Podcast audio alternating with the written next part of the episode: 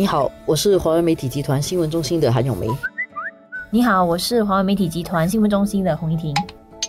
今天我们来谈一下全民数码通。昨天的时候，通信及新闻部长易华人其实就在通讯及新闻部的常年工作计划研讨会上就宣布了，说下来要推出一系列的措施，主要就是让老少都变成数码通了。就像华为的老板还刚刚说嘛，如果美国不用五 G 的话，就会变落后国家。对，那新加坡大概下来，如果不会编码、不会编程、不懂得用数码科技的话，我们也会变成一个落后的国家。所以要全民都开始学。而且当然重点不是说大家都要能够很厉害编码，但是至少大家要知道那个概念是什么。对，所以其实呢，当然最好的做法就从小开始了。所以接下来本来是一个选修课了，但是现在哈，从明年开始，其实小四到小六的学生都必须额外再修读这个必修课，它是一个编码的增益课程啊。听起来好像 enrichment course 好像是选择加入的，所以这个不是啊，这个是大家都必须必须修的一个 enrichment class。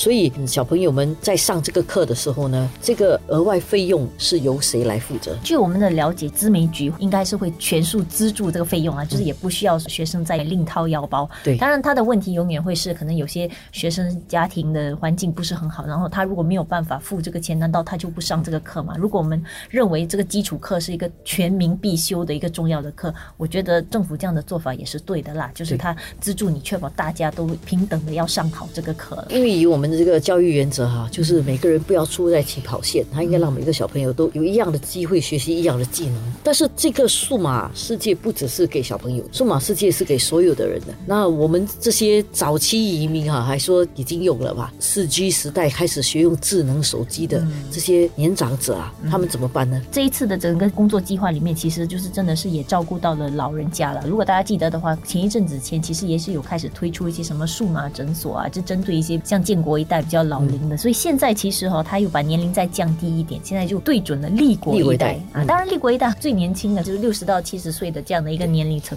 其实很多还是相对年轻，他们有些已经会 做一些数码，比我还厉害。对啊，有些已经很很 digital savvy 了。我们说，当然也有一些可能因为语言的障碍啊，或者家里真的是没有人能够指导，其实完全就是很生疏的啊。所以这次呢，他们就会从九月起哦，增设多一百个叫做数码诊所的，它其实就。主要是在那些民众联络所的地方，然后专门还会找一些义工为这些立国一代年长者提供一对一的指导。然后所谓的指导就包括说可能会了解他们生活所需是什么，然后建议他们需要掌握的一些应用，那怎么用一些应用，然后还有一些数码的知识，比如多勤劳的更换你的密码，换密码时要注意怎么设置密码。其实学习东西啊，最有效的方法是教人家怎么用，只有实用日常运用的时候，你才觉得这个学习有乐趣。而且这个学习觉得不困难。现在在数码世界里面有蛮多东西是很符合这样的一种学习方式的。比如说，你一定要用 WhatsApp，，你要会用 WhatsApp，，你才可以跟你的朋友啦、跟孙子啦。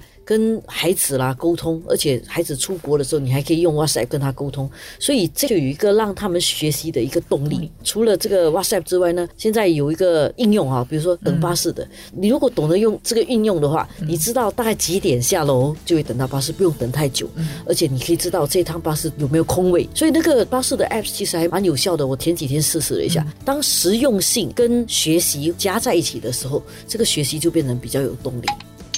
不过当然，我们也知道老人家的问题，很多时候是，如果你叫他自己去学，很多时候他健忘啊，他学了一次，可能还要有人在不停的提醒他，这种今天他学了，他明天可能又忘记。那么还有就是，一般人如果会看英文什么，你自己看就能够好像再温习一下就懂。但是如果老人家又不是很熟悉英文的话，他的问题是，他即使学会了，但是有时候他忘了，他忘了，他看那个说明他又不明白，这一方面就是那个比较困难的地方了。所以当然就是下来有了这个一对一的指导，就是希望说可能可以更好的帮助这些年长者。讲到这个一对一，我觉得。有有一点有趣啊，就是很多人家里啊的孩子都会用，或者像我教我妈妈用手机，其实我去教很多人用手机，但是我教妈妈很难教会。这个就跟父母很难教孩子读书也是，对 对，要请老师，请补习老师。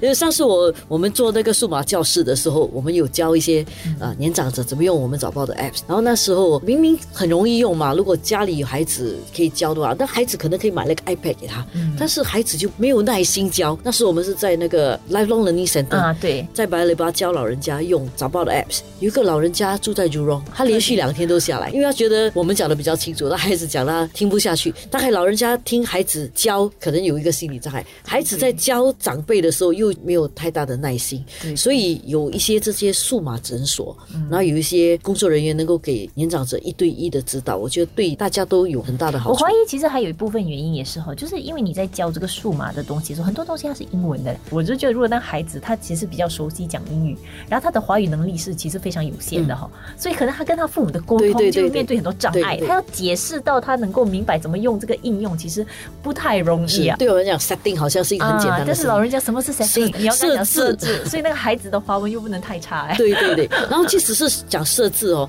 那老人家可能一时也不大懂设置在这里是怎么用，因为它是一个概念，他每个字都认识，但是这个概念他不熟悉。现在是这个全民学习数码的时代了，小朋友要学习编码，对他们长大后来讲哈，那个就像学数学，一加一等于二这么简单的，可能像你的乘法表这样，它是有基础来的。他现在还不用背乘数表，因为手机里面都有，但是他一定要学会编程。然后老一辈来讲，其实是有一点像是追赶啦，就是因为其实当然有一些人是有一点落后了，在快速数码化的这个时代，所以我们要怎么帮助他们快速的跟上这个步伐了？